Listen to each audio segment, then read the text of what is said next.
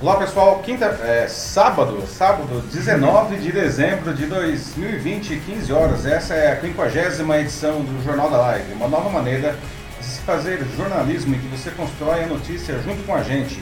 E essa é uma edição especial, não apenas por ser a de número 50, não, e a última do ano, mas também porque será a nossa retrospectiva de 2020. Como não poderia deixar de ser aqui no nosso programa, essa será também uma, uma retrospectiva que vai acontecer de uma maneira totalmente interativa, construída com a sua participação.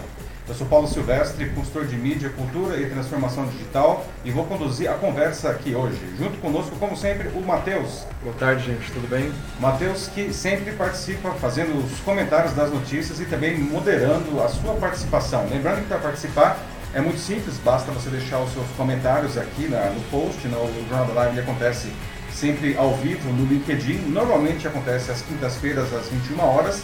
Mas essa semana, ah, excepcionalmente, pela retrospectiva, estamos fazendo no sábado às 15 horas. Né? Ah, você deixa seus comentários enquanto a gente vai dando a notícia aqui, o Matheus seleciona e aí nós vamos construindo a notícia. Não? Ah, o Jornal da Live ele é, fica depois disponível em vídeo aqui mesmo no LinkedIn, no mesmo link, e também disponível em vídeo no YouTube e no Facebook. Ah, e como podcast nas principais plataformas de podcast no mercado. Escolha a sua plataforma preferida e procure lá pelo meu canal, o Macaco Elétrico, certo? E siga o meu canal e aí você pode acompanhar também o Jornal da Live como podcast.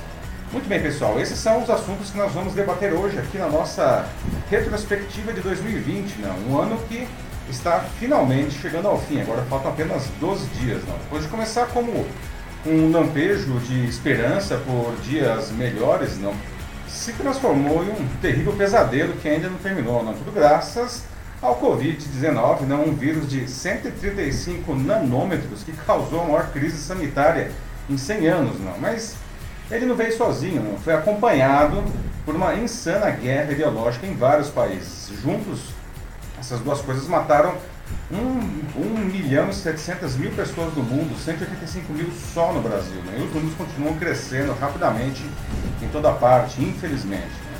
Mas o ano teve muito mais, né? inclusive boas coisas. Né? Por isso, vamos construir aqui com a gente essa retrospectiva de 2020 totalmente interativa. Não? Ah, além da, da Covid, não, até quando que a gente vai ter que conviver com essa doença? Não? Quando que a gente vai ter uma, uma vacina para todo mundo? E como que será na verdade? Não? Ou já está sendo o tal do novo normal.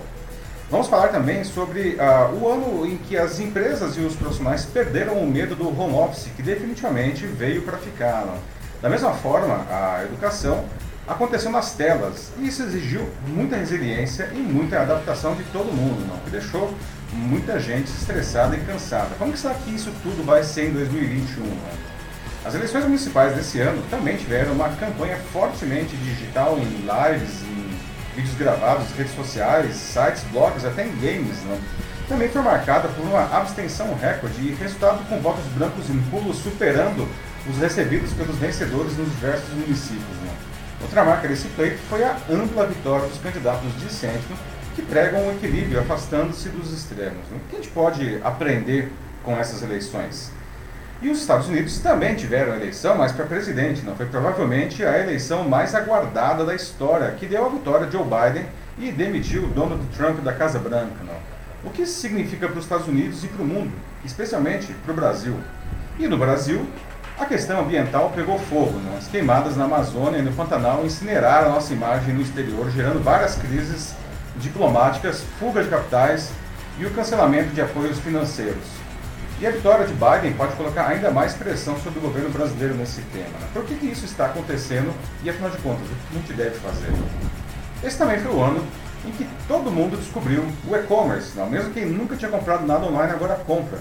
E essa é uma mudança trazida pela pandemia que também vai permanecer. Né? Além disso, enquanto algumas empresas cresceram durante o distanciamento social, outras infelizmente quebraram. Né?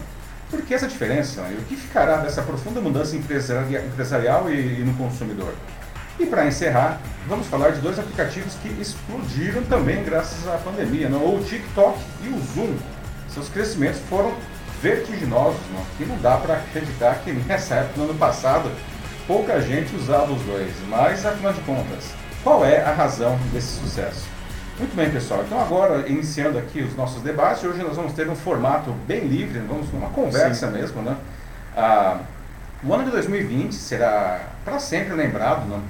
como o ano da maior crise sanitária em 100 anos, que colocou o mundo de joelhos, né? tudo por causa de um pequeno vírus né? de apenas 135 nanômetros de diâmetro, identificado por uma sigla, Covid-19. Né? E muitos apelido, apelidos não muito carinhosos também. Pois então. é, né? pois é. Né?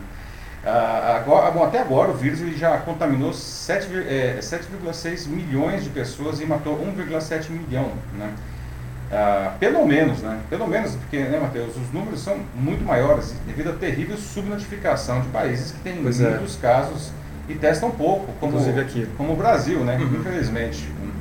Ah, por aqui já são mais de 7 milhões de casos e de 187 mil mortes. Não sozinhos, a gente responde por pelo menos 10% de toda doença no mundo, apesar de a gente representar menos de 3% da população global. Né? Até quando que a gente vai ter que conviver com essa doença, hein, gente? Caramba! Até quando não? E a cura, pelo jeito, realmente só, a, é, a, só virá com a vacinação, não a cura, mas, enfim, mas a erradicação, né? Ah, e precisa ser uma vacinação em massa, com no mínimo 70% da população de, de cada país. Né? Caso contrário, o vírus vai continuar circulando e a gente não vai poder sair dessa situação de cuidados extremos e essas restrições terríveis. Não. E aí nós temos várias vacinas chegando aí. Né? Tem, enfim, as que já debutaram em alguns países, como no Reino Unido, nos Estados Unidos, no Canadá, né? da, da Pfizer primeira, e agora da Moderna, que foi aprovada ontem nos Estados Unidos. Não? Ah, mas nós, nós, temos outras vacinas aí saindo já do, da, da, da, linha de produção, né? aqui no, no Brasil pelo Butantan, o Coronavac, não? que é desenvolvido junto com o laboratório chinês Sinovac. Tem da, da Universidade de Oxford, é, com a empresa AstraZeneca, que vai ser produzido no Brasil também pela Fiocruz, que era uma grande aposta no começo do ano, mas infelizmente teve uma mancada metodológica nos testes aí, o que pode atrasar um pouco a, a liberação. Né? Tem que mais? Tem o, o Sputnik V, né, Márcio? Ah, é, sim, a, nossa. A, vacina, a, vacina, a vacina russa. russa lá, não? Que, que também já está sendo aplicada lá na Rússia, não?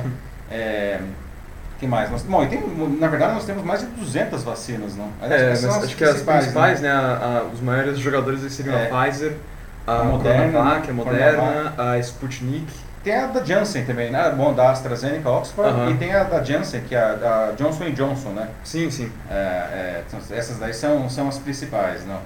Ah, e, é, e aí entra outra coisa que foi uma marca desse ano, não? que foi a guerra ideológica e a guerra de desinformação, né?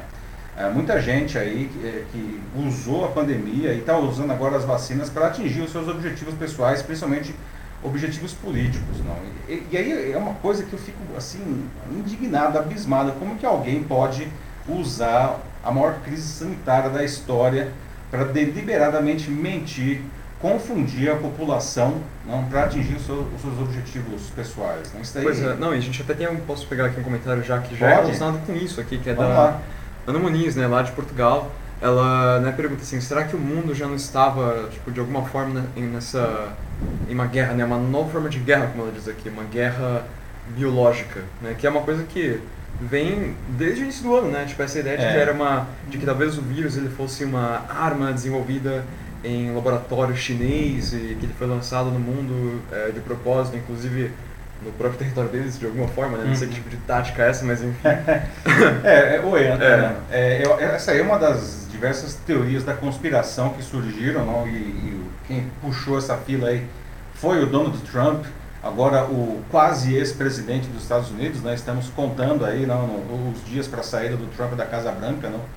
Ah, tem essa teoria de que o, o, o Covid-19, na verdade, ele teria uma arma biológica né, desenvolvida para a China, mas isso daí é uma coisa, na verdade, completamente sem pé, sem, sem pé nem cabeça. Não? Será, ah, nossa, é a maneira da China dominar o mundo. Não? E, bom, vamos ser sinceros, a China já dominou o mundo né, há muito tempo. E ela não precisa de vírus para isso. Ela dominou o mundo comercialmente, não. Hoje todos os países do mundo, inclusive os Estados Unidos, dependem fortemente da, da, da, do poder de manufatura da China. Não. Veja as maiores marcas do mundo, inclusive as americanas, produzem as suas coisas na China. Não. Ah, e esse negócio da, da guerra biológica ele também perde força se a gente pensar que ah, China, o negócio da China, assim como o negócio dos Estados Unidos, uh, é fazer negócio, não? Eles querem uhum. que as pessoas comprem. E se o, o mundo é colocado de joelhos e isso promove uma grande depressão econômica, a, a China vai vender menos, não? como aliás vendeu. Não? E isso não é interessante para a China. Né? Sem contar que o vírus começou por eles. Ok, que é. por causa disso eles também se livraram do vírus mais rápido porque começou por eles. Então, naturalmente, eles iam chegar assim, em resultados melhores né, da, da curva deles é, mais cedo do que aqui, por exemplo, ou qualquer Sim. outro lugar do mundo. Mas, é, mesmo assim, né, tipo, eles ainda perderam muitas pessoas, mesmo perderam. com... É, é comparado, na verdade, com o Ocidente, eles não perderam quase nada, né? É que aí tem outro aspecto da cultura chinesa e particularmente do governo chinês, não? Que lá os caras falam alguma coisa e a população obedece porque senão vai preso ou se duvidar é morto, não? Então, é, os números, na verdade, da China acabam sendo muito pequenos, não? Até por essa questão cultural e, e política lá da, do governo. Não? Mas é, é, são muitas teorias da conspiração aí da China, que aliás é, respinga também na, na, vacina, na Coronavac, não? Que, uhum. que é uma vacina chinesa e muita gente diz que não vai tomar a vacina, não? Porque, inclusive, bom, aí milhares de teorias da conspiração, né? Sim, alteração de DNA, é, é, é no caso microchip do, espião. É, no caso da ah, Coronavac era o microchip espião, né? Que você ia tomar vacina e isso ia, ia inocular um chip em você para que o governo chinês controlasse você, não? Sim. É, o negócio aí da, de alterar o DNA se refere mais às vacinas da Pfizer e da Moderna, que ah, usam uma, uma tecnologia, né, eles usam um RNA mensageiro para levar a informação para se, se produzir uma proteína semelhante à do, à do Covid-19 e assim o organismo ele se protegeria, não. E, e aí, de novo, a gente já até falou isso aqui né, na, no Jornal da Live, né? o RNA mensageiro é absolutamente incapaz de alterar o DNA de nenhum a, a, ser vivo. Não? Vamos lembrar, é, aulas de biologia do ensino médio, não? o RNA mensageiro ele simplesmente traz informações para que as células produzam é, proteínas específicas. Né? Então não, ninguém vai como andaram falando aí, ninguém vai virar jacaré né, se tomar a vacina da Pfizer. Não. Aliás, não, nessa história aí da, da, da, desinformação, né, qualquer um que, que, que fale, que insinue, que promova que as pessoas não devam se vacinar, não, qualquer iniciativa nesse sentido que amedronte, que desestimule a vacinação, isso é criminoso essa altura do campeonato. Né? Isso seria criminoso em qualquer vacina, mas nesse caso especificamente, isso daí é um caso de ir para cadeia, na minha opinião. Não? As pessoas elas precisam entender que a vacina ela é segura não? e ela deve ser tomada. Não? Qualquer, qualquer iniciativa contrária a isso não? Ah, é inadequada. Não? Ah, e por fim, né, a gente pode pensar também, poxa vida, né, como que será que vai ser o novo normal? Não? Na verdade, é. vai ser não, né? já é, né, Mate?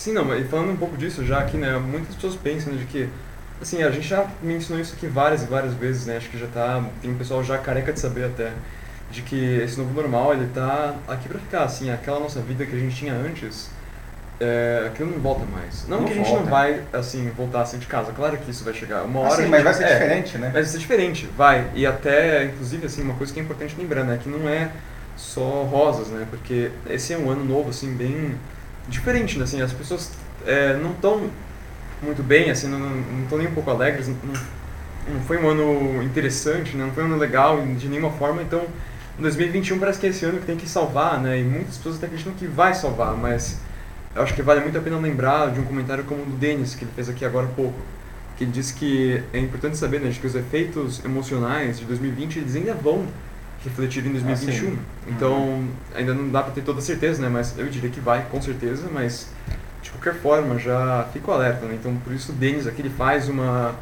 um pedido, né, para que todos cuidem aqui da, da, mente de vocês, assim, por favor, absorvam assim o que aconteceu esse ano, busquem aprender com com erros e busquem passar exemplos bons também para outras pessoas. Acho que isso é algo que vale para todos nós aqui mesmo. Ah, com certeza, né? E o Denis falou uma coisa que é, que é muito verdadeira, que aliás foi outra marca desse ano, não? já que estamos fazendo aqui a nossa retrospectiva de 2020, não? que são os casos de saúde mental. Né? Nunca, nunca se falou tanto de saúde mental. É, é curioso que nós entramos em 2020 falando de saúde mental, mas era uma coisa mais ligada às empresas, não? E de repente Sim. o tema saúde mental ganhou uma importância ainda maior porque as pessoas começaram a surtar, porque não podiam sair de casa, não? E a sua vida foi. Todo mundo foi retirado do seu lugar. Né, não? E aí surge esse novo normal. Não? Eu acho que assim. É, uh, vai demorar ainda um um tempo aí para as pessoas se vacinarem, não? Se depender do governo federal brasileiro, isso só vai acabar no meio de 2022, já disseram, esse é o cronograma. Ou seja, quer dizer que a gente vai ficar mais um ano e meio ainda nessa situação. Né? Isso é completamente inadequado. Né? Esse cronograma ele precisa naturalmente ser revisto, mas o fato é, no mínimo, no mínimo, seis meses isso vai demorar. Isso aí é razoável, né? Porque é, é muita gente, o processo do, é, é complexo. Tá? Ah, nós precisamos encontrar um caminho para passar por essa, digamos, transição da melhor maneira possível, inclusive preservando a nossa cabeça, né?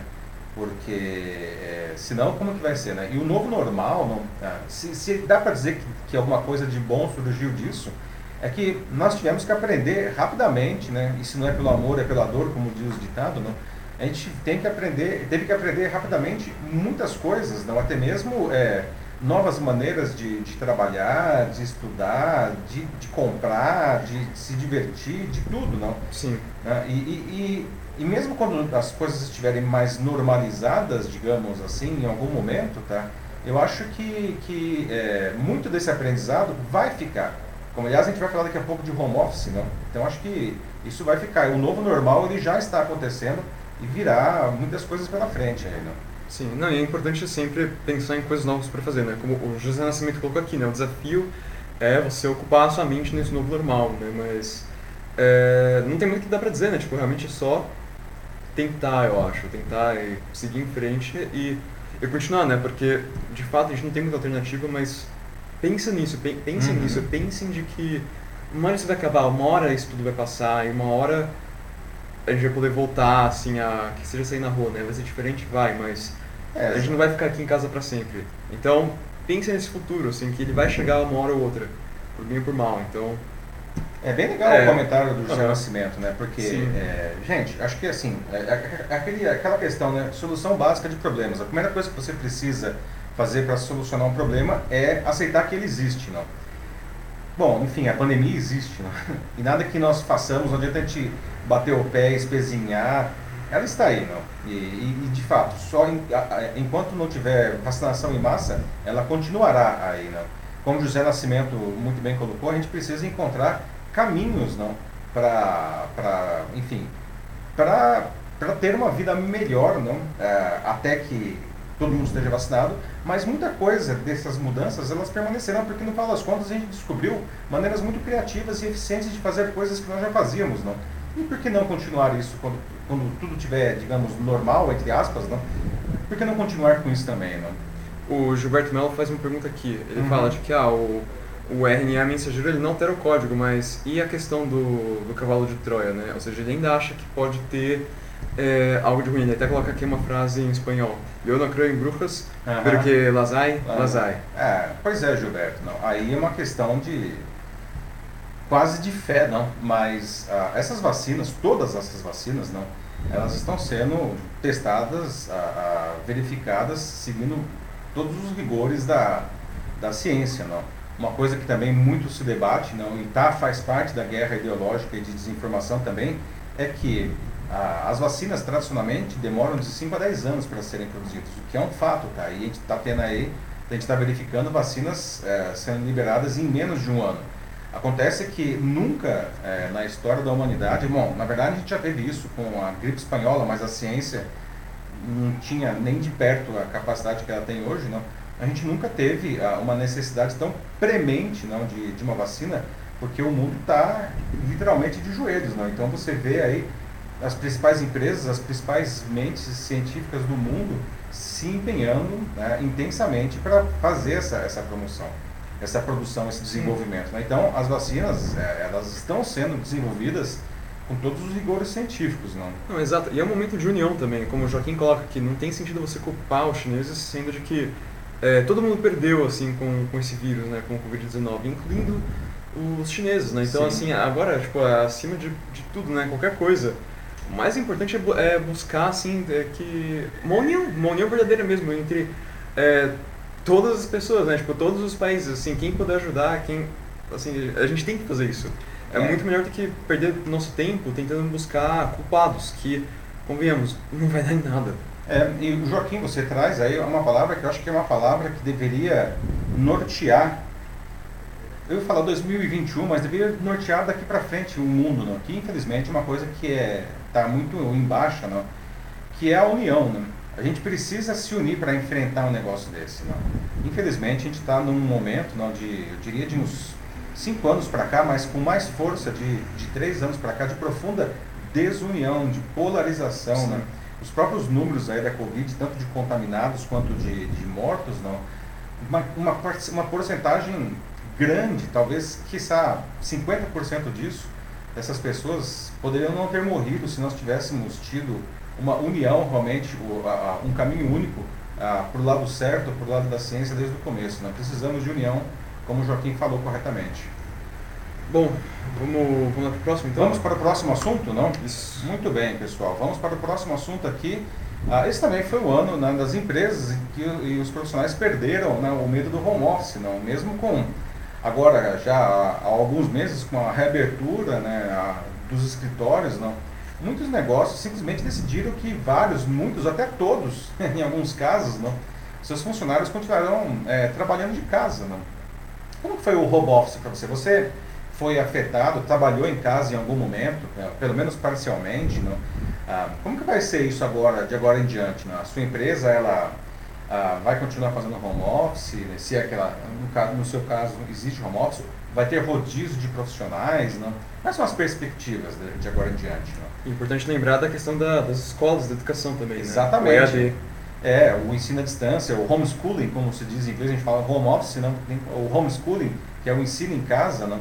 É, também, ah, bom, esse ano foi o ano que ah, a maior parte do tempo as crianças, não, ah, elas, as crianças, adolescentes e adultos, né, mundo estuda até depois de velho, né, ah, é, ensina, estudaram em casa. Isso foi, é, exigiu muito é, dos próprios dos alunos, não, dos professores e no caso de, de que os alunos são crianças, dos pais também dos alunos, não muito aprendizado, muito, muita resiliência, não? muito esforço. Ah, e, e, todo mundo ficou cansado com isso daí. Né? No caso das, das escolas, né, como você bem colocou, Martin, uhum. ah, ah, também existem perdas pedagógicas aí. Evidentemente, o, o, o principalmente para crianças e adolescentes, né, o, existe uma perda na qualidade do, do ensino. Para adultos já a coisa até dá pra, ficou mais bem equacionada, penso eu, até pela minha própria experiência como professor. Né? Mas é, existe até uma perda na formação a, da personalidade das crianças e adolescentes. Eles precisam desse contato, não. E isso se perdeu, não. Tanto que em alguns países, da, na Europa pelo menos, não, e, e as escolas estão abertas, ainda que parcialmente, ainda com rodízio, e pelo que consta, né, a, aqui no, no, no, Brasil, no ano que vem, as escolas elas podem é, recomeçar o ano aí abertas parcialmente, né, com um esquema de rodízio. Né? É. Ah, então, assim, de um lado tem o ganho da, da, preservação da saúde e do outro lado tem essa perda aí da, da, da das questões pedagógicas e de formação dos alunos. Né? E nesse cenário de fazer tudo em casa também, não o, o muitos chefes tóxicos que infelizmente continuam existindo não abusaram de seus funcionários não é, todo mundo reclamou que trabalhou muito esse ano muito não ah, muitos dizem nossa mas eu até produzi mais a minha produtividade aumentou eu não quero mais sair de home office não mas é. É, tem essa questão do trabalho pesado e, e, e sem horas não e os chefes aí é, forçando a amizade não então ah, de novo, não, são coisas que a gente aprendeu esse ano, não, e, e, e para o ano que vem elas, algumas coisas vão ficar. Não. Como é que foi isso para vocês? Aí? Como que está aí, pessoal, Marcos? Bom, falando aqui do home office já, né, o Denis é, voltou aqui, imaginei que ele viria, né, para falar do home office, porque ele mencionou aqui várias, várias vezes, né, como ele está há muito tempo é, nesse, nesse tipo de trabalho, né. Uhum. Fala que né, está já há quatro anos em home office e diz que o desafio realmente é planejar o dia e aproveitar os presentes que ganhamos. É, como ficar perto dos familiares, por exemplo, que é algo que realmente quando você está no escritório você não tem esse mesmo proveito como está aqui em casa. É, muita gente aí que, que é favorável ao home office é, tem o ganho de, de poder ficar mais com a família, é, não ficar, não perder tempo no trânsito em cidades como São Paulo, como Rio. Isso daí às vezes significa você ganhar quatro horas do seu dia em algumas situações, é uma grande diferença, público, né? Lógico, né? Então, Sim. sem dúvida nenhuma, né? Sem falar a questão de, enfim, da, da, própria alimentação, que em tese você pode ter uma alimentação mais saudável em casa, não? Ah, mas então tem todos esses ganhos aí realmente, não? Ah, no Souza Machado diz né, que já estava é, em home office desde 2018, na verdade, e só sentia falta, né, de, só sente falta agora dela poder sair, é, viajar também, e a sensação de sufocamento que às vezes é, se sente com isso, né? Bom, é péssimo, assim, realmente, quase como claustrofóbico muitas vezes, ficar o tempo inteiro nessas mesmas quatro paredes, né? Mas, você mesmo falou, Ana, é, vamos que vamos. É, pois é, não. Mais um, mais, mais é, é, aprendizados que nós vamos ter que, que, que levar aí pro, pro ano que vem, né? É, a questão de não poder sair de casa, não, não poder viajar, mas enfim, uma hora tudo vai, vai se regularizar, né? E aí, enfim, aprendizados, aprendizados. Olha, eu tenho aqui também o Paulo de Aquino e Ferro Episcopo, ele fala aqui, né, sobre as perdas é, pedagógicas. Exatamente, se criança já não fica parada presencialmente, é, imagine em home office. É, teve esse lado problemático também da questão do ensino EAD, né? É, tem crianças que simplesmente é, não, não se adaptaram, né? E não é por é. culpa delas, assim, mas é pelo fato de que elas são crianças. Crianças, né? Elas precisam da socialização, elas não têm esse costume de ficar né, 3, 4, 5, 6 horas assim na frente do computador só para para aprender o que seja lá o que for é, também exato né? a, a, criança ela não tem em outras palavras ela não tem a disciplina não Sim. a disciplina necessária para ficar na frente do computador não quanto mais jovem não mais complicado isso daí não e aí quem sofreu inclusive foram os pais especialmente as mães aí nessa história né? tem muitos amigos meus aí pais e mães que estão ficaram quase loucos aí com essa questão de ter os seus filhos pequenos aí dentro de casa e eles tendo que bancar o tutor, não? Que tinha o professor do outro lado da, do computador, da tela dando aula, mas do lado de cada tela tinha que ter um tutor para fazer com que a criança, enfim, se concentrasse ali, né? Não, e também outra coisa, né, interessante sobre a questão dos pais é que recentemente aqui eles começaram é, uma campanha, né, assim, justamente para cobrar da das escolas, assim, acho que foi faz pouco tempo mesmo, não lembro, é, eu acho que umas duas semanas atrás, mais ou menos. Uhum, sim. Sim, então, que é justamente pedindo para que as escolas, a partir do ano que vem, voltem presencialmente por conta, assim, é, principalmente da questão da socialização das crianças. E tem uma outra coisa uhum. que é importante também, né, acho que é, muitos pais sofrem um, outra, um outro problema, que é o seguinte, eles, agora que eles, estão, que eles tiveram que voltar a trabalhar, não, eles não tinham com quem deixar os seus filhos, não. A escola era uma, um, um, uma ferramenta, digamos assim, para que eles deixassem os filhos enquanto eles trabalhassem, não? Então também tem esse fator aí, né? Outro problema mega importante também que a Adriana do Amaral lembrou aqui nos comentários, a evasão escolar por falta de equipamentos necessários também. Que Exato. é um problema gravíssimo, a exclusão digital no Brasil, como ela coloca, é gravíssimo, assim. Você pega aqui uma coisa, é beleza, em São, aqui mesmo em, em São Paulo, mas você vai para um lugar como no meio do sertão, as crianças não têm essa mesma oportunidade. E mesmo dentro de uma cidade como São Paulo, você já tem As diferenças uma, são enormes. Sim, você já tem um desequilíbrio assim social e tecnológico imenso.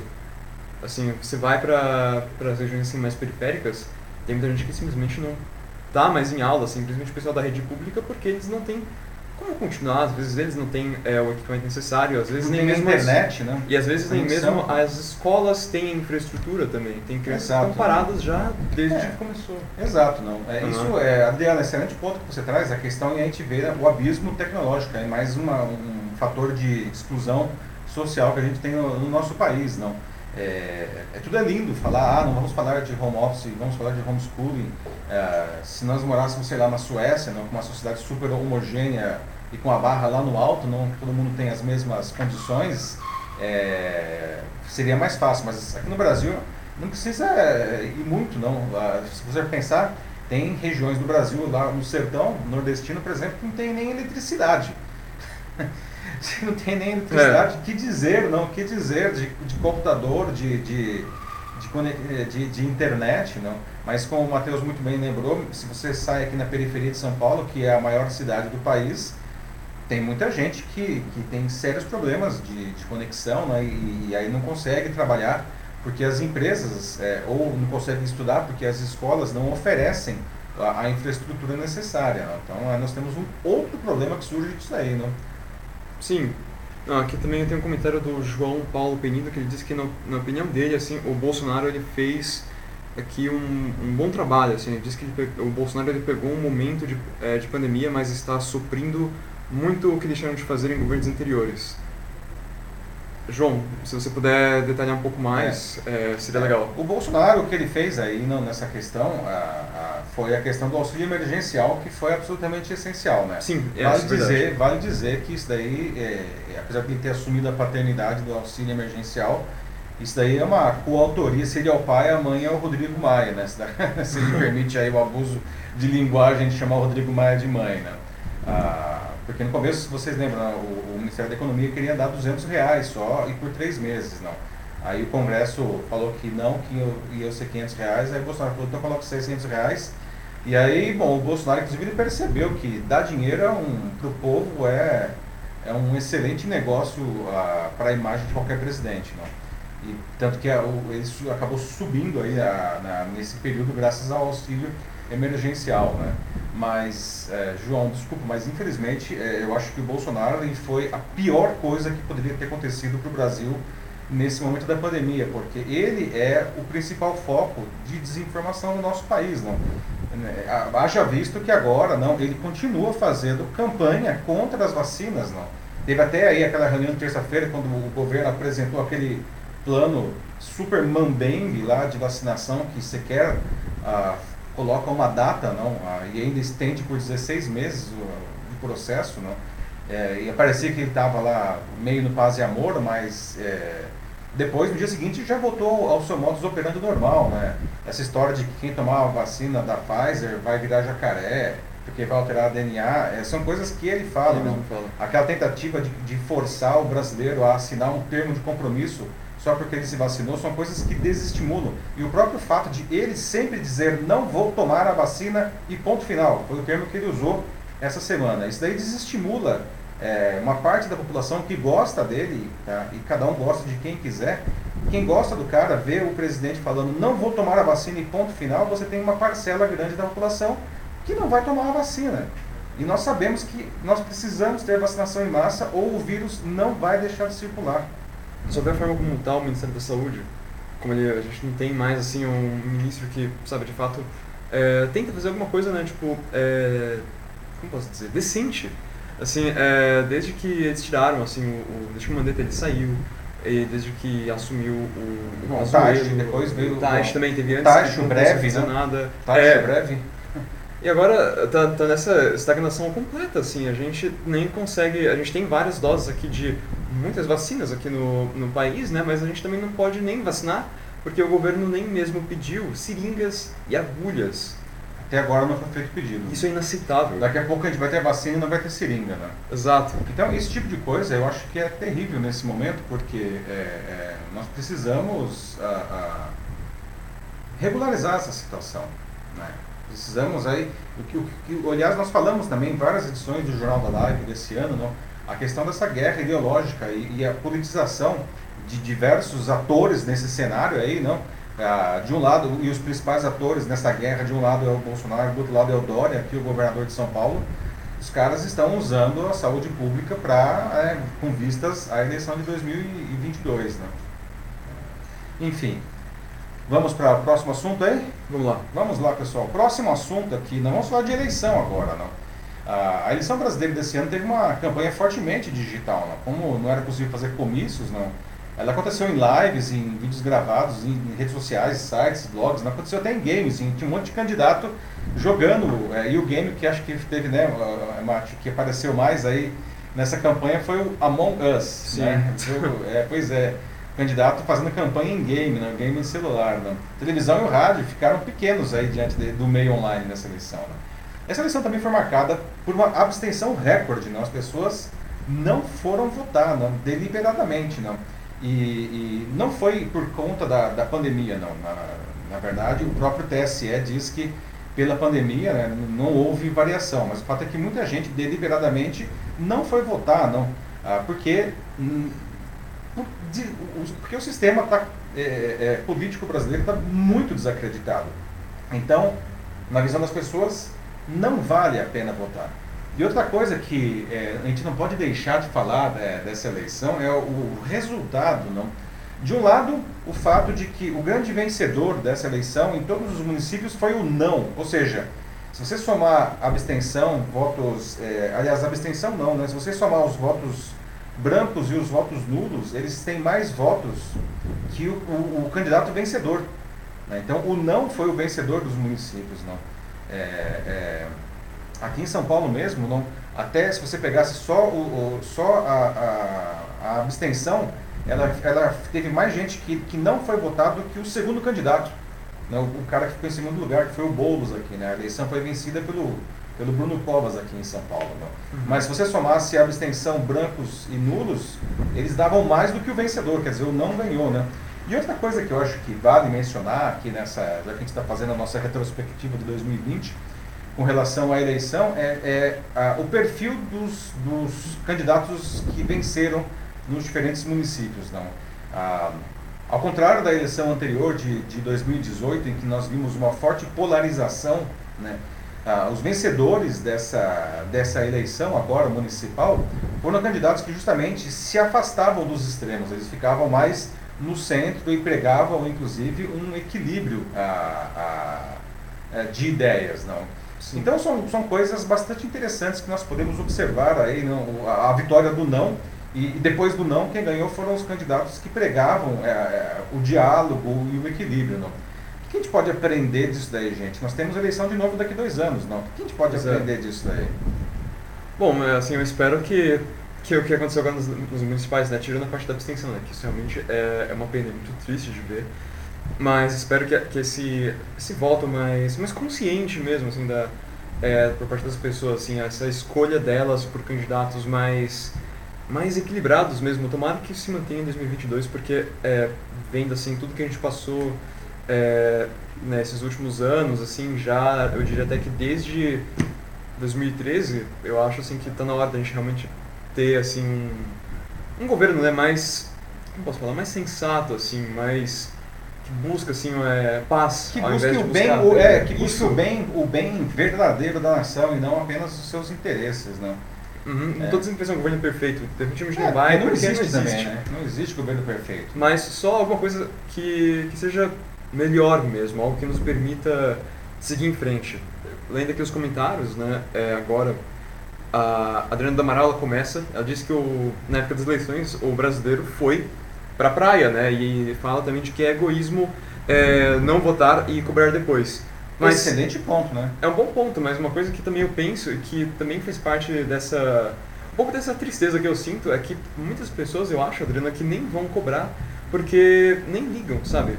É eu acho tá, que né? é, vai ter gente que tipo, beleza, não votou agora, mas tem muitos que não vão reclamar. Porque estão tão tristes, estão tão desiludidos é, com tudo que o tem. O brasileiro, é. ele, ele, tradicionalmente, ele é muito atípico de, é, politicamente. Né? Sim, o que você sim. traz, Adriano, é uma, é grande verdade. Né? O cara na, tem a eleição, ao invés de ele votar, ele vai para a praia. Ou ele fica fazendo um churrasco em casa. Não? Ele está completamente alienado desse processo. E depois reclama. Né? É, e aí é uma questão de maturidade política. Né? Você não pode reclamar é, é, do, do, do, cara eleito, né, se você não votou em ninguém. Não estou dizendo que você tem que votar nele ou votar no, no, outro, mas você tem que votar em alguém. Né? Você traz um ponto muito, Sim, muito a questão é ser, Adriana. É, ser um participante ativo da democracia, que Exatamente. é o propósito da, da, eleição. Essa é a grande ferramenta, a grande máquina da democracia é a eleição. Se você é. não participa disso, o que então, não quer dizer é. também né, que, que, o, que o vencedor recebe uma carta branca para ah, fazer não. o que ele quiser, não, porque afinal de contas ele não. venceu, a maioria escolheu, então ele pode fazer o que ele quiser. E é claro que não, né? isso é uma ideia completamente distorcida da democracia. Quem venceu, venceu pela maioria, portanto ele vai ter quatro anos aí para, enfim, fazer o que ele precisa fazer, oito anos se for no caso de senador, não? mas ele não tem carta branca. Todo mundo, toda a sociedade, tendo votado nele ou não, precisa ficar de olho para cobrar né, a, as ações. Eu concordo aqui com o Denis, que ele é, que se referiu né, ao meu comentário que fiz agora há pouco, ele fala né, de que o desafio é a educação, entender o valor do que é votar também, né, o que é de fato você participar, né, o que é uma democracia, afinal de contas. É, que é uma coisa que assim, eu, eu percebo também, né, tipo, acho que muitas pessoas é, não, não entendem uhum. exatamente o que é uma, uma, uma, democracia. Sim, tipo, não, não, sabem essa ideia que você falou, né, da, da carta branca pro, pro eleito, assim, né, simplesmente porque é a vontade da maioria, porque ele foi escolhido. Isso é uma coisa que muita gente pensa. E é, é totalmente é errado, né? Então eu concordo deles, assim, é, eu sei que é, você fala, né, não tem condições emocionais para cobrar, ou seja, vai mais no, no mesmo. Sim, vai mais no mesmo, aquela ideia de que eu vou no menos pior e não no que eu acho que é melhor, sabe? Tudo isso tá, tem a ver com isso mesmo, com a educação. Devia ser algo também muito mais abordado, assim, é, não somente em escolas, mas até mesmo, eu acho que os pais têm uma Sim, grande dentro responsabilidade dentro de é. casa. Uhum. Uhum. É, a educação é, política é uma coisa necessária e no Brasil é muito ruim. Né? Na, na época do governo militar surgiram algumas é, é, disciplinas, não? Ah, que no, é, no, ensino fundamental era os mais velhos aí, né, talvez se lembrem. É, educação Moral e Cívica no, no primeiro grau, né, OSPB, que era a Organização Social e Política do Brasil, no segundo grau, e EPB, Estudos de Problemas Brasileiros nos cursos superiores. Não? Ah, apesar de aquilo lá ter um, um, viés ideológico do governo dominante, não militar, ah, era interessante porque se aprendia alguma coisa da política brasileira, da, pelo menos da estrutura política. Não? Eu acho que poderíamos ter uma, é, é, versões repaginadas e modernizadas e, por favor, sem ideologia, não? Uhum. Dessas disciplinas. As pessoas elas precisam entender o que, que é a democracia. Não? Eu acho que parte de grande parte dos problemas que nós temos hoje no Brasil se deve ao fato de que o brasileiro ele é completamente alienado nesse sentido. Né? Eu não quero saber. É e depois eu reclamo, uhum. não é comigo, não é, é, claro que é com você. Você não está sofrendo, se você está sofrendo é com você. Não é?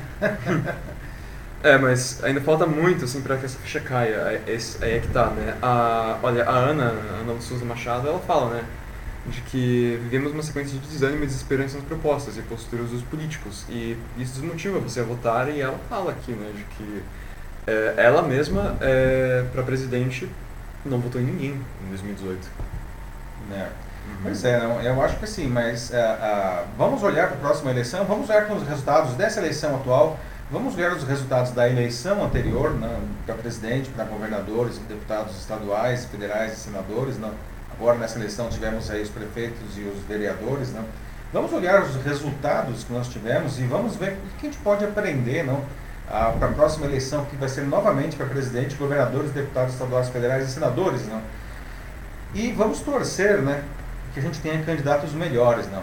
E mais uma coisa também, antes da gente passar para o próximo, sobre uhum. as eleições, cada um vota em quem quiser. Sim, devemos votar com consciência, a educação ainda não é boa o suficiente, ela tem que ser melhorada, as pessoas têm que ter um senso crítico mais bem desenvolvido, mas cada um vota em quem quiser, afinal essa é a base da democracia. Inclusive é uma opção a pessoa não votar em ninguém, se a pessoa ela, ela, quer anular é o voto dela, então que seja, assim, o, importante, assim, o que mais desmotiva as pessoas a votar também, outra coisa que pega muito, assim, no pé de muita gente, é quando você escolhe, sabe, você não, é, não vota, sabe, nem que você não vai, ou talvez se abstenha, ou talvez você vota em nulo, enfim, mas aí depois você vai, assim, conversar com, com outras pessoas, talvez amigos seus, colegas, familiares, e eles vão lá e falam, ah, mas você não votou em tal, então você é um monstro, assim, você corta laços comigo imediatamente. Exato, e não é isso. Ou, é, você anulou seu voto, você é uma pessoa horrível. Cara, não façam isso, assim. Se vocês veem pessoas que fazem isso também,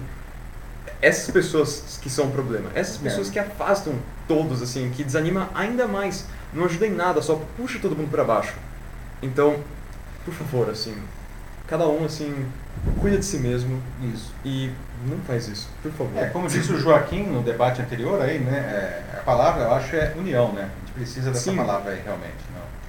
Como você vai querer convencer alguém, né? Tipo, a votar no seu candidato, né? Quando você fala de que se você não fizer o que, o que ele disser, você é um monstro. Não é um bom argumento, né? Como você busca gerar união e, e, progresso com isso, né? Você entende o problema desse pensamento? Eu acho que debates são bem-vindos, tá? Eu acho que cada um Sim, tem a certeza. sua opinião, eu acho que pode expressar a opinião e às vezes a opinião pode até é, incomodar, tá? Ah, mas ainda assim deve existir o debate, tá? Você não deve cancelar as pessoas como que, aliás, é outra coisa, que é outra marca desse ano. Aliás, desse ano, do ano passado, não. É. Mas esse ano ficou muito forte essa cultura do cancelamento, né? Só não gosto do que esse cara falou, por uma coisa que ele falou, eu não quero ouvir mais nada. Aliás, eu vou fazer com que as pessoas, que o máximo de pessoas é, é, não ouçam também. Né? Isso é uma coisa terrível, né? E, mas a gente precisa falar na retrospectiva aí de 2020. Né? Vai ficar por um bom tempo ainda essa cultura. É, pois é, infelizmente, mas é uma coisa a ser combatida, né? Sim. Bom, vamos para o próximo assunto. Vamos continuar falando de eleições, na verdade, mas agora falar de eleições dos Estados Unidos. Né? Tiveram eleições para presidente. Aliás, provavelmente essa foi a eleição mais aguardada da história. E vale dizer que também foi a eleição com a maior participação popular dos Estados Unidos, um país em que não é obrigatório você votar. Né? Nunca, se, nunca os americanos foram tanto às urnas, não. E é curioso que o, o segundo colocado, que foi o Donald Trump, ele, ele teve mais votos que todos os candidatos vencedores de eleições anteriores. E ele não venceu essa eleição. Ou seja, vocês verem que realmente muita gente foi votar. E, e na verdade, quem ganhou não foi o Joe Biden, né, a, a, que vai assumir aí no dia 20 de janeiro, não agora, finalmente, né, Aliás, uma característica também aí, né, para essa retrospectiva de 2020, a, a inédita a incapacidade de assumir que perdeu do presidente americano. Né? Nunca na história dos Estados Unidos é, um presidente rejeitou por tanto tempo a sua derrota e, fez de tudo para tentar se manter no poder, não? É, tá feio já, tá muito feio. Já ficou muito feio, né? Uhum. Muito feio, né? E agora, bom, no dia 14, não, é, nessa semana, o colégio eleitoral finalmente é, consagrou o Biden como, como eleitor e a Suprema Corte falou Trump, you're fired, como o Trump costumava dizer lá na, naquele programa dele lá, não? Provando do próprio remédio. É, pois é. e o Trump vai ter que sair de um jeito ou de outro da Casa Branca no dia 20, né? E como mal perdedor, já disse que não vai comparecer à cerimônia de posse do Joe Biden, que aliás outra coisa incomum é, para uma democracia madura como a dos Estados Unidos, não. O Trump é. transformou a democracia americana num uma democracia de uma república de bananas. A gente costuma ver isso daí nesses filmes aí que os próprios Estados Unidos faziam, não? É, para sacanear não? essas republiquetas não? Ah, aí, que tem por aí pelo mundo, não? infelizmente na nossa América Latina ou na África, não? que os caras sacaneavam não? as repúblicas das bananas, como eles mesmos falavam, e, e o Trump transformou não? os Estados Unidos na, na república de bananas. Não? O, uhum. Pode falar. Não, e até assim, é, ainda mais imatura da parte do Trump, né? Ele já inclusive disse é, por conta própria de que ele pretende voltar daqui a quatro anos, né? Ah, sem, é. sem, nenhuma decisão tomada pelo próprio partido, né? Não, ele pode querer voltar, né? A gente estava até conversando, de repente ele volta até como candidato independente, né? Isso é permitido nos Estados Unidos, você não precisa ter um partido, não. Apesar que é quase uma derrota é. certa. É, não sei, né? Eu não sei. Muita gente gosta do Trump lá, não. É, então, uhum. quem sabe, não? Se ele voltar pelas vias democráticas, ok, né? É, é a vida, né? Ah, mas o fato é, agora Joe Biden é o novo presidente dos Estados Unidos, numa campanha é, surpreendente, aliás, surpreendente em vários aspectos, até mesmo na, na vice dele, na né, Kamala Harris, né, primeira vice-presidente mulher dos Estados Unidos, não, na, na, na, Casa Branca, aliás, não só mulher, mas também negra e com uma ascendência asiática, né, então ela, ela é realmente totalmente inédita, aliás, muita gente diz que ah, para suceder o Joe Biden, né, não deve ser ele, porque ele vai estar com 82 anos já na próxima eleição, né? Uhum. Talvez a Câmara é, ela suceda aí, não, seja candidata democrata para a próxima eleição, né? Mas uma coisa que é interessante, né, é, é a gente observar, afinal de contas, o que isso representa, essa eleição, essa derrota do Trump, não, e a, a vitória do Biden, não? assim como nas eleições municipais aqui no Brasil, isso passa uma mensagem, não, que talvez as pessoas estejam realmente cansadas dessa polarização insana e extrema que a gente vê é, em vários países do mundo, inclusive aqui no Brasil e também lá nos Estados Unidos. Ah, os americanos acabaram, apesar de que muita gente gosta do Trump e das ideias dele, e é um direito de cada um, mas a, a, a maioria dos americanos realmente é, é, decidiu escolher um candidato que vai mais ah, pelo equilíbrio pela conversa, pelo consenso, e nesse caso particular aí da, da pandemia, que eu acho que foi uma coisa que atrapalhou bastante o Trump, uh, um, um candidato que, que joga pela ciência, né, e não com ideias loucas né, que, que são tiradas da sua cabeça. Né. E isso daí é uma coisa que certamente vai mudar a política americana nesses próximos, próximos anos, esses próximos quatro anos, não? e vai ter um impacto naturalmente no mundo, não? porque os Estados Unidos ainda né, são a maior potência é, é, econômica e política do mundo e muitos países acabam se alinhando, não, se organizando em torno disso. Né. Uma coisa para se pensar também é como que vai ficar o Brasil nessa história. O Bolsonaro, ele nos dois anos de governo dele, ele conseguiu se isolar praticamente do mundo inteiro. Ele virou uma pessoa não grata não? E, e jogou aí diplomaticamente o Brasil na lama né, nesses dois anos. A única coisa que o apoiava ainda, ainda que um apoio bastante questionável às vezes, era o próprio Trump, não? por uma questão de alinhamento ideológico. E agora o Trump não está mais lá. Não. A, então a, a, gente pode, a gente até se questiona, será que o Brasil ele vai continuar se alinhando automaticamente, é, do ponto de vista diplomático, as decisões americanas, agora com o Biden assumindo? Né? Ou será que, que, é, que vai rolar uma, uma ruptura? Só que aí o Brasil vai ficar realmente sozinho no mundo. Uma saia justa. Uhum. Exatamente. Não. Acho que eu consigo pegar aqui um comentário anterior que eu vi agora bem legal, assim, porque os temas ainda são ambos eleições, né? Uhum. E esse aqui é um que vale bastante, que é um comentário do Wilson Bequezas. Ele diz que... Bequezas? Bequezas, isso, perdão. Grande Wilson Bequezas, amigo de muitos anos. Olha só. Bom, ele diz aqui de que é, ele pensa que há algumas batalhas pela frente. A recuperação de algum crédito entre todos os partidos, minorias, maiorias, estados e por aí vai. E, mas também de fundamentos, todos, assim, papel que a educação deve assumir, assim, é agora mais do que essencial. A gente precisa disso. Com certeza, Bequezas, não? E, e, e, e, é isso mesmo, nós precisamos urgentemente de educação, de união tá? e de mais cabeça fria aí, não? para construir aí um, um, um, país não? E, e um mundo melhor. Né? Está numa situação muito, muito delicada, não dá para segurar essa onda desse jeito por muito mais tempo. Não? Olha, também outra coisa que estão falando aqui bastante é sobre mulheres na política também, como a Ana Muniz diz, né? Mulheres na política têm dado boa conta do recado, como no caso da Merkel, né? A primeira-ministra da, da Alemanha, é, também a presidente da, da União Europeia, e também a primeira-ministra australiana, e também aqui vale lembrar... Presidente do FBI também agora é uma mulher, agora não, já, aliás, há alguns anos, não? Ó, vale lembrar também outra, que o Denis mencionou aqui, que mandou muito bem esse ano também, foi a a primeira-ministra da Nova Zelândia também. Ah, Jacinda, Sim. não. Pois é. Ana, obrigado pelo seu comentário, correto, e deles também, não. Como eu queria ter uma Jacinda para chamar de nossa aqui, não. A primeira-ministra da, da, da, Nova Zelândia, ela realmente é, tem feito um trabalho incrível, né, inclusive nessa questão da pandemia, não. Sim, não. Lá o vírus ele foi é, já praticamente erradicado, não é? Antes de vacina. Antes de vacina, Sim. a Nova Zelândia praticamente não tem mais Covid-19. É totalmente né? só com ah, uma política, assim, um regime correto de isolamento. Medidas profiláticas, não? Sim, sim. É. Não, o pessoal simplesmente se cuidou muito bem, assim, o governo teve um excelente desempenho, talvez o melhor do mundo quase né, nessa, nesse aspecto. Exato, não. Jacinda, é, Jacinda para, não, para presidente não, porque lá é parlamentarismo, para premier, que continue fazendo esse belíssimo trabalho, não.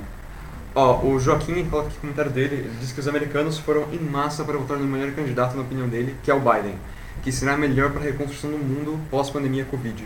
Ele deseja que o melhor, assim, muito, muito bem, assim, tipo, pela trajetória política e social do novo presidente. E realmente, assim, algo que todos nós temos que torcer, né, assim, gostando ou não desse resultado, assim, que seja um governo é, bom, que não cometendo nenhuma cagada, porque, pessoal, é os Estados Unidos. Qualquer coisa que eles fizerem é, dependendo do, que for, né, é algo que vai ter impactos assim de escala internacional. Então sim. a gente tem que esperar sim sempre o melhor assim. É, tem tem um, uma, uma, uma piada, um ditado popular que nesse ano ele ganha áreas né, mais pesados que diz que quando os Estados Unidos espirra, né, o mundo pega uma gripe, não. Falar isso em tempo de Covid-19 é uma coisa terrível, não. Mas praticamente foi o que aconteceu, não. E, e o fato é que uh, Bom, vamos, vamos ser realistas. Não? A, a, a, subida do Biden não vai provocar uma profunda mudança nos Estados Unidos. Né? Mesmo porque ah, quem conhece a política americana sabe que a diferença entre democratas e republicanos não é assim tão grande. São quase nuances de uma mesma coisa. Tá? Então, do ponto de vista de, de, de economia, isso não vai ter grandes mudanças. Mas espera-se, isso sim, uma grande mudança do ponto de vista justamente ideológico. não ah, que, que o, na verdade, se você for pegar a história do, dos últimos, desde o Carter, lá nos anos 70, né, como presidente dos Estados Unidos, não, ah, é, todo, é, é, a, a, os presidentes eles seguiam uma linha mais ou menos igual ali. O único ponto fora da curva realmente foi o Trump nessa questão ideológica. O que, é, é o que deve acontecer naturalmente é que o Biden volte né, para aquela posição, para a curva, ah, é, padrão dos, dos governantes americanos, não. O que vai ser um alento, assim, né, realmente. Ó, oh, o João Paulo Penido, ele pergunta aqui, né, se o Brasil, ele, ele deve ter mais relacionamento exterior. Ele faz esse questionamento, assim, porque uh, ele indaga, né, por que, que um país como a Argentina, ela consegue se aproximar mais é, da, da, Europa, por exemplo, que ele fala, né, um país menor que o Brasil, por que eles conseguem é, e, e, o Brasil não? Por que o Brasil não consegue expandir mais é, o governo dele, assim, para o exterior? Nesse momento, por uma questão de ideologia, né, é, não podemos deixar de lembrar que a, a, o presidente brasileiro e o ministro das Relações uh, Exteriores do Brasil, eles uh, não cansam, né? Toda semana os caras falam mal dos outros países, de um jeito ou de outro, não. Tivemos casos aí no começo da, da desse mandato, uma vergonha completa, não? Do presidente da República é, insultar a primeira dama francesa, não dizendo que ela era uma pessoa feia, não Sim. Ah, isso é uma coisa completamente inadequada do ponto de vista diplomático, mas eu acho que a situação mais grave do Brasil, e particularmente com a Europa, não, é a questão do meio ambiente, que a gente vai falar logo na sequência, inclusive. Né? Os europeus, para eles, isso, essa questão é uma questão importante, e o Brasil se esforça para demonstrar como que a gente faz tudo errado, não? Apesar do discurso né, de que a gente está fazendo tudo certo, mas qualquer um sabe que esse discurso é um discurso mentiroso. Não? Então, o que está acontecendo uhum. é que o Brasil está se transformando rapidamente em um párea diplomático internacional. Tudo que a gente Nós estamos diz, ficando sozinhos. Faz, tudo, tudo, que a gente diz faz é literalmente lei para inglês ver, apesar de que os ingleses não estão mais na União Europeia, mas é. ainda é. vale a metáfora, é lei para europeu ver, assim, é, é, só isso. Então, tudo que a gente faz, assim, as coisas que o nosso presidente diz, é como eles não cooperam em nada, principalmente nas questões ambientais.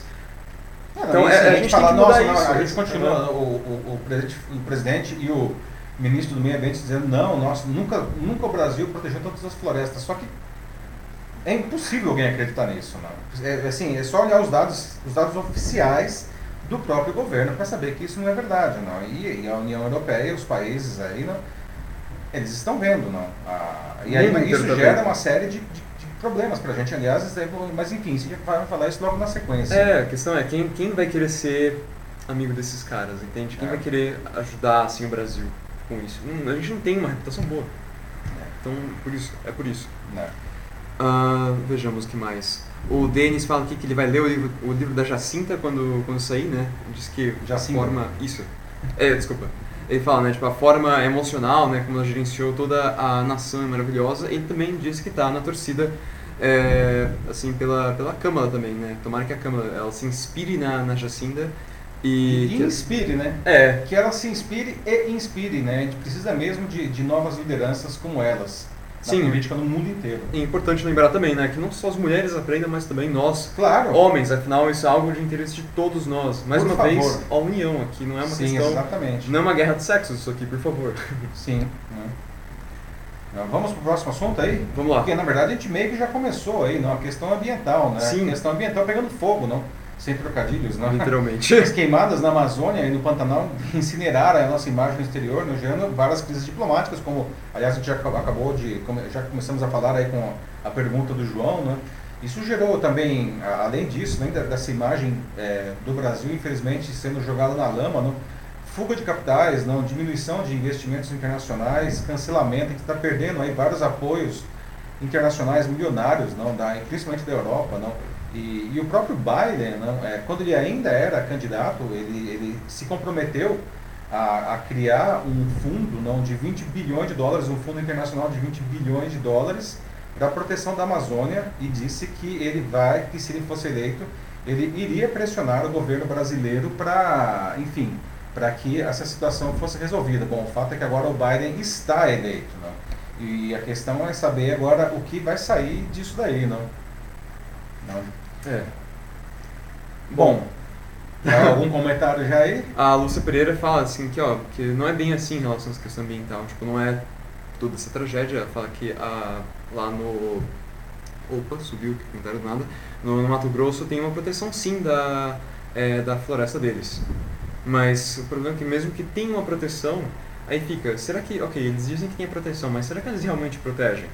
E será que é o suficiente? Porque não é, assim, é, basta você ver assim como no, no, noticiário assim você basta você ver os dados também que mesmo as ONGs colocam, assim, às vezes também veículos internacionais colocam, é, essa proteção não está sendo suficiente, assim, e, e, se tem alguma proteção, ela ou está sendo mais executada ou simplesmente não está sendo executada de maneira alguma.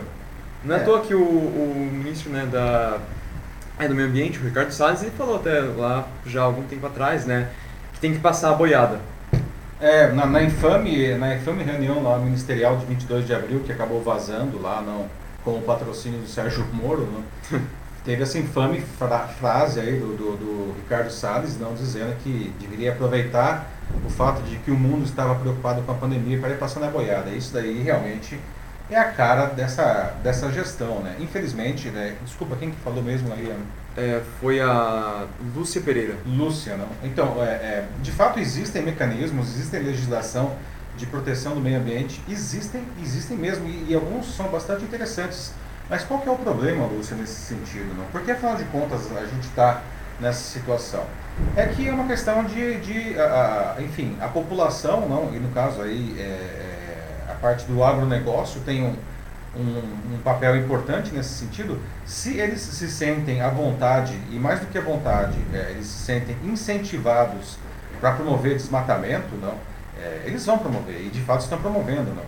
Então é, é terrível ver é, é, esses dados, não esses números. Né? Eu entendo que existem parte das queimadas, elas são naturais, como acontece em todo ano, mas o que preocupa é o aumento dessa impunidade não incentivada pelo, a, a, enfim, pelo exemplo que vem de Brasília. Não? E aí depois vem o pessoal e aí fala que quem está provocando a, as queimadas na Amazônia são os caboclos e os índios para fazer as suas roças. Ora, francamente, isso daí é um negócio que é absurdo, não. E, e, e, depois, poxa vida, nós estamos com uma imagem ruim no exterior, por que será, não?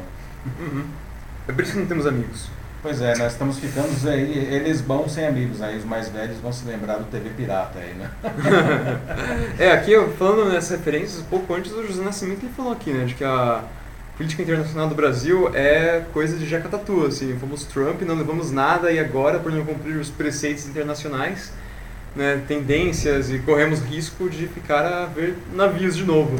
Pois é, não, nem vamos ver caravelas pelo jeito, não. Sim, daqui a pouco vai ser um negócio só, como ele fala aqui, só produzirmos commodities, mais nada, assim. Pois é. Só produzimos isso. Pois é, Nascimento. Detalhe, já só produzimos isso mesmo. Não dá, mano. Como que a gente vai continuar desse jeito, né? Nós estamos e, é uma pena, né? Porque o Brasil sempre foi um, um país, um exemplo internacional na área de, de relações exteriores, na, na, diplomacia internacional. O Itamaraty sempre foi motivo de orgulho, não? E agora é motivo de escárnio, de piada, não?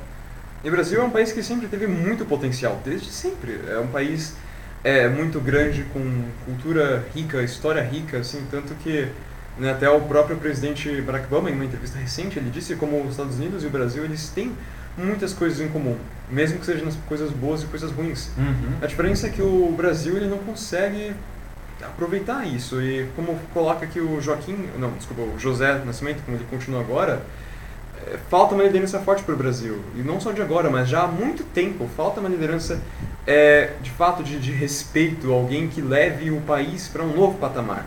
A gente não tem isso, é por isso todo esse potencial é desperdiçado. Pois é, exatamente. Uhum. Não. Então não é de se estranhar que essas coisas aconteçam, não. Não é, não é mais sustentável. E lembrando que agora nós não temos mais aí o, o Donald Trump né, para supostamente não nos apadrinhar, né? Coisa que eu acho que ele não fazia muito bem não. Vamos para o próximo assunto? Temos mais algum comentário que vale que você queira trazer aí, Mati? Sim, um último aqui. Vamos lá então. O Daniel Mendes, ele fala que, diz assim, senhores, o problema é o ser humano, pois no mundo todo sua fauna e flora foram destruídos. O único país no mundo que ainda tem é o Brasil. Bom, isso simplesmente não é verdade. Assim, é verdade que o resto do mundo, é, boa parte da fauna e flora também foi destruído, mas não é assim, assim, tipo, falar de uma forma tão determinista, assim, tipo, isso, isso não, é verdade. Ainda temos, sim, fauna e flora tipo, no resto do mundo. Afinal, assim, da forma que está posto aqui, parece que o resto do mundo está totalmente morto e que o Brasil é o único ponto é. verde que tem no planeta. Isso não é verdade e o Brasil, inclusive, né, se é que é o único ponto verde que tem no planeta, está destruindo isso. A gente está destruindo esse ponto verde, essas, essa mata, essa floresta que a gente ainda tem. E, e é uma responsabilidade nossa, a gente querendo ou não. A Amazônia é importante para o mundo todo. Sim. Então, é, é, mas é, esse, é, é, acho legal é, trazer esse, esse ponto, não, porque muito se fala disso também, né? E é verdade, né? Que principalmente no caso da Europa, não, que destruiu fortemente as suas florestas, não, mas é, já de muito tempo para cá, não de décadas para cá, eles, eles perceberam a, a, o que eles fizeram e eles tentam resgatar isso. Vale lembrar que hoje a Alemanha tem um terço do seu território coberto por florestas, então não dá para dizer que é um país exatamente devastado. É verdade que essas florestas foram recuperadas, não são florestas aí é, é, é, tradicionalmente históricas, não, mas a cobertura verde existe, não. E como você muito bem falou, Mate, não, o fato de que nós temos isso aí não, não nos dá o direito de, de, de, de devastar, não. Haja visto aí a situação das mudanças climáticas que nós estamos sofrendo também, não. Parte é, por conta da, enfim, da, da da ação do, do, do próprio homem. Né? Sim, não, e mesmo que não tenha outro país com as proporções do Brasil, com tanta floresta ainda, isso ainda não nos dá nenhum direito de tratar a nossa própria floresta dessa forma. Sim. É uma questão de responsabilidade. Uhum. Simples assim. Bom, vamos para o próximo assunto? Não, já ó, o, o, programa está se estendendo, mas a conversa está ótima. Não, 4 e 6 aqui, vamos continuar falando agora não, do que esse foi um ano que descobriu o e-commerce, não, por conta aí da da pandemia, né? Pessoas que nunca tinham comprado online agora compram. Vejam só, até o final do ano passado, de 2019, acredite se quiser, ah, segundo dados do, do, do Ibope, metade dos internautas brasileiros, ou seja, pessoas que já estavam online, nunca tinham feito nenhuma compra online. Né? E agora, não, muita gente, enfim, está fazendo compras, não achou que é o máximo isso daí e vai continuar comprando. Inclusive setores que tradicionalmente não funcionavam a, a, muito, não vendiam muito online, como por exemplo a, a indústria automobilística, não? que as pessoas iam inclusive para fazer o test drive no carro, não? Quase ninguém comprava online não? antes da pandemia. Não? Durante a pandemia, ah, 75% das poucas vendas de carro que foram feitas foram feitas de modo online.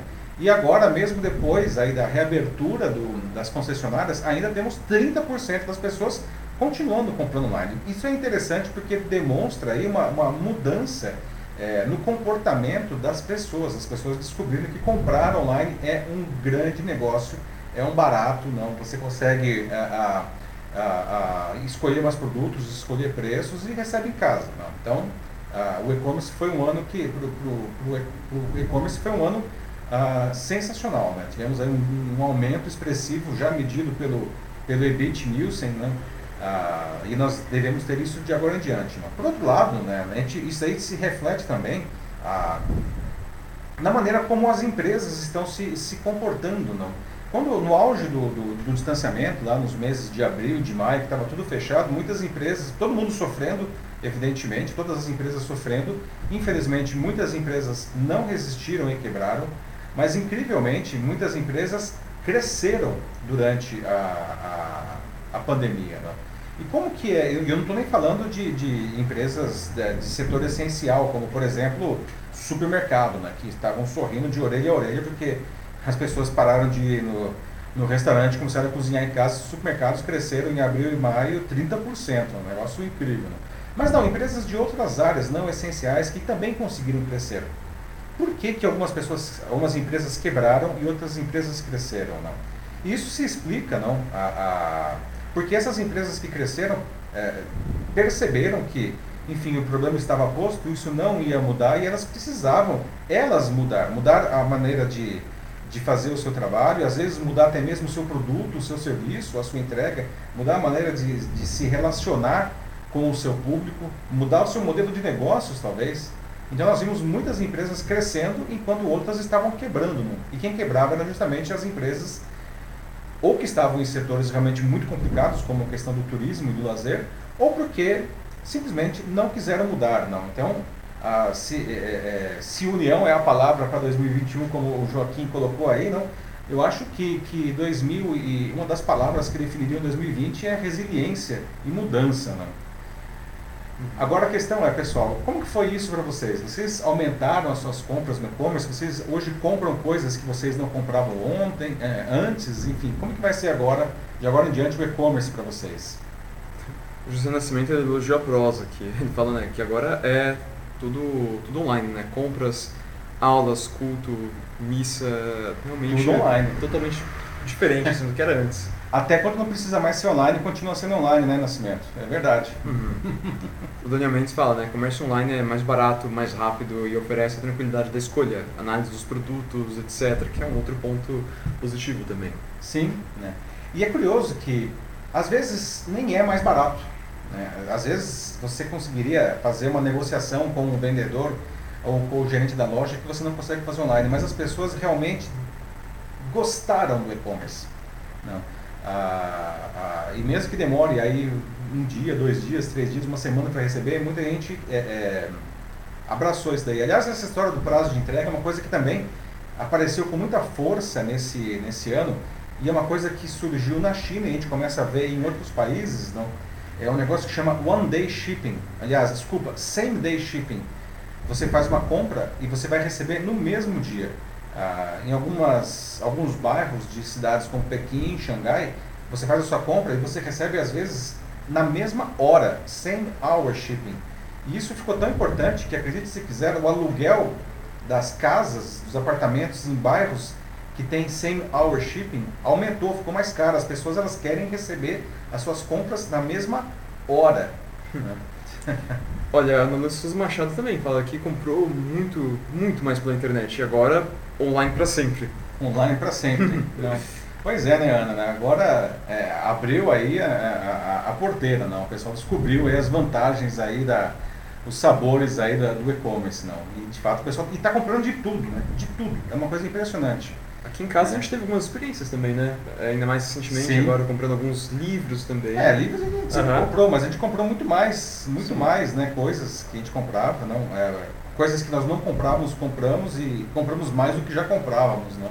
É, não, isso foi realmente impressionante, ainda mais assim, no meio né, da, da pandemia, ter algo que falava, por exemplo, comprávamos mais, é, comprávamos mais agora do que a gente comprava antes, então. Isso. Então, certamente, né? Bizarro até pensar. Comida é uma coisa que a gente compra muito mais Sim. hoje, né? Online, né? Pra receber em casa, não. O supermercado online é uma coisa que está ficando cada vez mais comum. Sim, supermercado também, uhum. né? Ah, então, a, a, a, é uma mudança é, que aconteceu para o consumidor e está posta. Isso não vai mudar. Então, atenção, senhores gestores de negócios de qualquer natureza. Vocês precisam entender que o seu público mudou, o seu cliente mudou não insista em querer continuar fazendo as coisas do mesmo jeito, porque você corre o risco de ver aí a sua, a sua base de clientes diminuindo e até, enfim, uh, ser colocado eventualmente fora do mercado. Isso não é legal, né? Faça as mudanças necessárias para acompanhar o seu novo cliente. Isso. Podemos ir para o próximo? Podemos ir para o próximo? Não, vamos agora para o nosso último assunto. Né? Uh, não tem notícia bizarra nessa edição de retrospectiva, mas temos um assunto bastante divertido. não ah, Para encerrar, a gente vai falar de, aí de dois aplicativos que explodiram também graças à pandemia nesse ano, não? O TikTok e o Zoom. E eu sei que tem pessoas que estão nos assistindo aí que é, e são fanáticas aí de TikTok. E o Zoom, que é uma coisa que hoje todo mundo usa, né? De um jeito ou de outro, né? O Zoom aparece aí em algum momento para ah, para trabalho ou pra, até para reuniões familiares, não aniversários, né? E outros produtos, mas é que o, o Zoom realmente foi o produto que ele, que ele simbolizou esse tipo de, de vídeo, videoconferência não, é, para, para a vida. Não.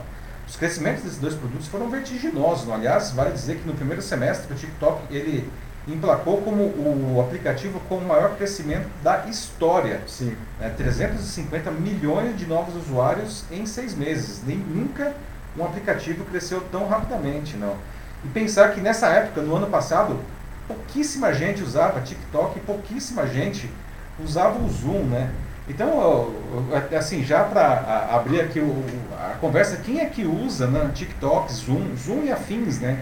Google Meet, Microsoft Teams, aí tem vários uhum. produtos. Não? Cisco WebEx, por aí vai. É, WebEx também do Cisco, não? como que tá? E o TikTok, né? Que quer saber quem é aí que é viciado em assistir os, os vídeos do TikTok e quem faz seus vídeos. Aliás, muitos profissionais estão agora é, é, é, entrando aí no TikTok para dar suas mensagens profissionais, né? Tem de tudo lá, assim, você tem, tem desde advogados, mas você também tem médicos, muitos profissionais da saúde, tem psicólogos também, é. assim, muita gente mesmo, assim, é um negócio bem interessante, não é só uma brincadeirinha assim de adolescente, tá? Um negócio não, ficando não, cada vez mais e mais profissional. Até mesmo jornalistas estão presentes sim. lá. É interessante que é uma questão, é, é mas é uma, ele tem a linguagem dele, né? Não só porque os vídeos são vídeos curtos, mas a própria questão a, a, da tecnologia e o vínculo entre, enfim, os vídeos, não? A, e a própria linguagem visual, né? Isso daí é, é uma coisa muito característica do TikTok. Olha, a Ana Luciosa Machado já confessou que ela ama o TikTok e ela dá sempre muita risada e se diverte pra caramba. Então, já tem aqui assim uma primeira aí falando, né? Você faz vídeos, Ana? Fala um pouco de experiência também. É, você faz vídeos ou você só consome os vídeos aí, né? Ah, mas ela também disse que, que recentemente ela comprou o Webex do Cisco, isso que é excelente. É bom, Ana eu conheço a Ana, não, nós já inclusive trabalhamos juntos, já fizemos eventos presenciais e esse ano fizemos eventos online juntos, né? E eu sei que a Ana aí é uma pilota de Webex aí, não manda muito bem aí nessa, nessa plataforma, não? e mais, eu tenho também aqui a Ana Muniz, ela disse que o TikTok é uma ideia genial, né, baseado totalmente em inteligência artificial e assim é o algoritmo mesmo que tanto falam, né? É, então acho que é, é, não tem como não falar assim da documentário lá que todo mundo falou trocentas vezes. Qual? O, o, o Dilema das Redes. O Dilema das Redes. Né? O TikTok, assim, é o aperfeiçoamento do aperfeiçoamento desse algoritmo, gente. Exatamente. Né? Aliás, né, certo. em retrospectiva de 2020, quem não assistiu o Dilema das Redes Assista. ainda dá tempo de assistir, gente. Dilema das Redes, não, o documentário mais falado desse ano, não? disponível na Netflix, sem fazer propaganda. Sim.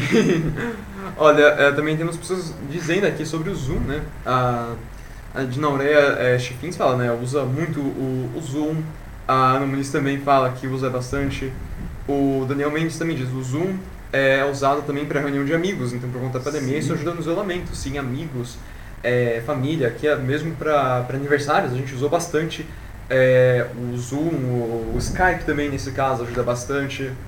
É, então eu concordo aí também, é muito, muito bom mesmo. Ah, uh -huh. Não, ah, é.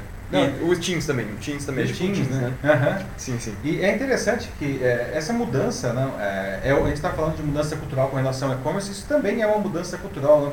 É claro que, poxa vida, né? Você quer fazer um happy hour, você quer fazer um aniversário, é óbvio que você quer fazer junto com as pessoas, mas em um momento em que às vezes não era possível fazer isso junto com as pessoas, não, uh, um ganho aí, é, talvez inesperado dessas plataformas é que, vamos supor, num aniversário, um negócio bem familiar mesmo, né? Hoje, é, é, nas festas de aniversário via Zoom e afins, né, você consegue reunir pessoas que estão em outras cidades e às vezes até em outros países. Aliás, aqui em casa nós somos um exemplo disso daí, né? Várias festas de aniversário Sim. multinacionais, não? Coisa que era impossível por motivos óbvios, não? Quando nós tínhamos as festas presenciais, não? Também o Denis Castro lembra aqui das lives com o StreamYard e o Restream, que é inclusive o que a gente usa aqui. Que nós usamos aqui, Sim, né? Nós usamos aí agora. o Restream né, com o OBS como base para fazer as trocas. Né? E o StreamYard, aliás, o StreamYard é outra plataforma que cresceu incrivelmente nessa, nessa, nesse ano de 2020 por conta da pandemia, né? Porque, aliás, fazer lives, né? Retrospectiva 2020, o ano das lives, né? Sim, nossa, live o tempo inteiro, toda hora, todo dia. Você abre aí o seu Instagram, você abre o seu Facebook, você abre o LinkedIn, toda hora tem alguém fazendo uma live. Principalmente no começo da pandemia, nossa, tinha aquelas hiper mega lives. As super lives, sim. Né? Que derrubaram a, as redes, né? Muitas e muitas vezes. Em abril, maio, gente, até uhum. tanta gente, não, é, assim, milhares de pessoas, centenas de milhares, é um negócio sem precedentes, não? Centenas de milhares de pessoas assistindo uma live, não? Daí, aqui no Brasil, não? Aliás, acho que as maiores lives acabaram sendo aqui no Brasil, não do, do principalmente pelos sertanejos. Né? Uhum. É, não, é, foi um negócio nunca visto antes mesmo. Sem precedentes. Né? A internet também não estava pronta, claramente. É, e eu acho que até o pessoal cansou um pouco, né? Porque a verdade é que todo mundo queria fazer live, inclusive porque muita gente descobriu que fazer live era um bom negócio profissional para aparecer. E podia ser divertido também. É, era divertido, mas a verdade é que a maioria das lives o pessoal não tinha muito o que falar, né? Então isso meio que foi amaldiçoando o, o canal, né? As pessoas não queriam mais assistir live porque a maior parte das lives era boring, chata, né? não tinha Então isso acabou diminuindo depois no segundo semestre. Né? Olha, a Ana Lúcia toda antenada aqui, né? Diz que hoje tem live do Alok também, para quem quiser assistir. Pois é, o Alok que, que, é, que fez uma das super lives, aí uhum. confesso que eu não sabia que hoje tinha live, né? Eu achei incrível, né? Se a gente tá falando das super lives, não? retrospectiva de 2020, aquela a super live da Ivete Sangalo, que eu não sou super fã dela, mas eu acho ela uma pessoa bastante interessante. Eu achei incrível ela fazer, enquanto todo mundo ficava fazendo super produções, aí montando palcos, ela fez a live dela na cozinha de pijama, é, não? Sim. Foi realmente incrível. Tava junto daí, com a, né? E também junto com a filha e o é, marido também, o marido, é? O marido lavando louça atrás, não? O, Sim. O, os bonequinhos da, da criança lá eram uma plateia, não? Sensacional. Foi muito interessante, assim, ver ver que, sabe, né, tipo, os nossos ídolos também são gente, é bem interessante. É, assim, foi a, a primeira e provavelmente a última vez que as pessoas viram a Ivete Sangalo de pijama, né? e para quem é fã, isso tem muito valor. Isso tem muito valor, né? Isso é legal porque isso demonstra, aliás, uma, uma flexibilidade, uma adaptação no caso dos artistas, não? Porque eles não podiam fazer shows, né? Então, eles tinham que encontrar uma maneira de continuar se relacionando com o seu público e também de faturar, né? Porque essas lives elas eram patrocinadas e bem patrocinadas, né? E aí a, a gente vê coisas legais, ou aquela super live lá gigantesca que a, a, a Lady Gaga é, organizou numa live que durou 8 horas, né, com umas estrelas aí de primeira ah, grandeza da uhum. música do mundo inteiro, não? É uma live de apoio, aí não foi uma live patrocinada, era uma ah, live verdade, de apoio lembro. aos profissionais da saúde, não durou 8 horas. Vários live, participaram, né? foi uma mega colaboração. É, foi, foi um negócio muito legal isso daí. Não? Olha, é... quem mais? Ah, aqui também a gente tem a Ana Muniz dizendo né, que o TikTok, né, assim, acho que como tudo nesse ano, né, também ele acaba entrando na, na política, querendo ou não. É, o aplicativo é muito questionado pelo acesso do Partido Comunista Chinês é, aos dados, como uhum. a Ana coloca aqui.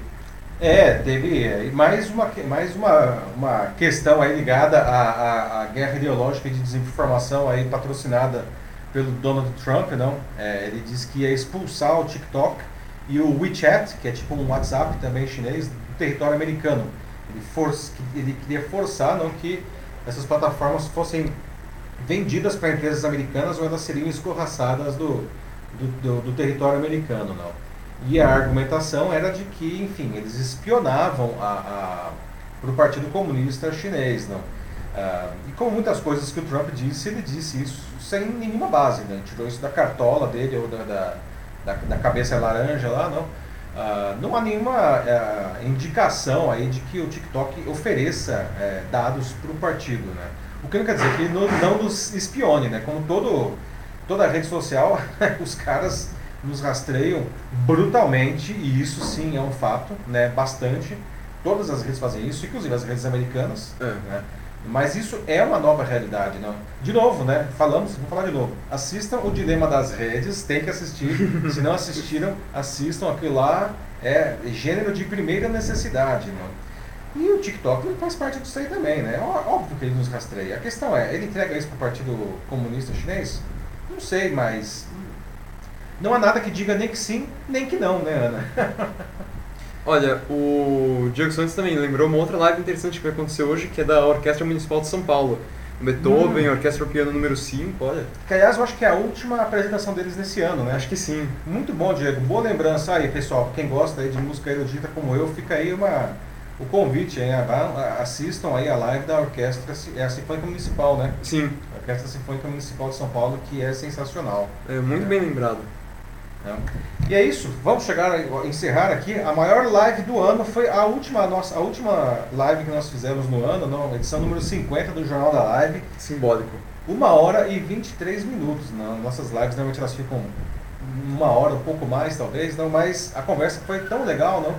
Que valeu a pena espero que vocês tenham curtido, não? É, aproveitando, aliás, não, já que é a nossa última, última live, quero aproveitar aí e desejar para todo mundo que está nos assistindo seja agora ao vivo ou depois da versão gravada, não? Ah, um bom fim de ano aí, não? boas festas, ah, comemore com responsabilidade, com cuidado, certo? E continue se cuidando que, que 2021 vai ser um ano de grande transformação, né? vai ter a vacina aí, enfim, vamos ver como isso vai evoluir, mas a gente precisa a, a, a continuar se cuidando e fazendo todas as mudanças necessárias aí no nosso cotidiano, no nosso trabalho, na maneira como a gente estuda, não?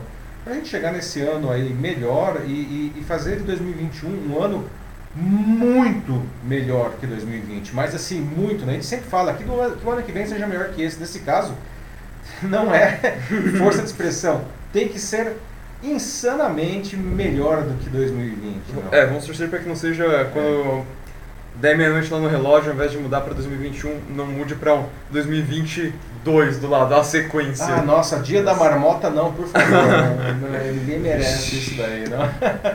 Então, pessoal, é, agradeço aí pela presença. Não fizemos, é, apesar de ser a edição 50, tivemos seis edições extraordinárias, então foi mais de uma edição por semana é, ao longo desse ano. E muito obrigado por nos acompanhar é, e, e, que continuemos é, junto aí construindo uh, um debate saudável uh, na rede em 2021. Um grande abraço para vocês. Ah, ficaremos duas semanas de recesso, né? Essa é a última semana de, do Jornal Live 2020. Acho voltaremos, férias também. voltaremos em janeiro, em janeiro aí de, de 2021. Um abraço para todos, boas festas e se cuidem. Tchau, tchau. Até pessoal, obrigado por nos acompanharem até aqui, obrigado pela confiança né, e pelo prestígio que vocês deram para nós por todo esse ano. Tudo isso aqui não seria possível sem vocês, né? Afinal, olha só, 50 edição aqui, né? E a gente tem muito ainda para continuar, né? Vamos ver o que esse novo ano que vem aí, né, tem aguardado aí para nós, tem aí disponível. Então, vamos lá, né? Vamos com tudo, é, vamos com fé, todo mundo se cuidando e aproveitando da melhor forma possível. E é isso aí. Obrigado de novo, gente. Até a próxima. Daqui a duas semanas, né? Bom Natal e bom Ano Novo também. Boas festas, como um todo. Até.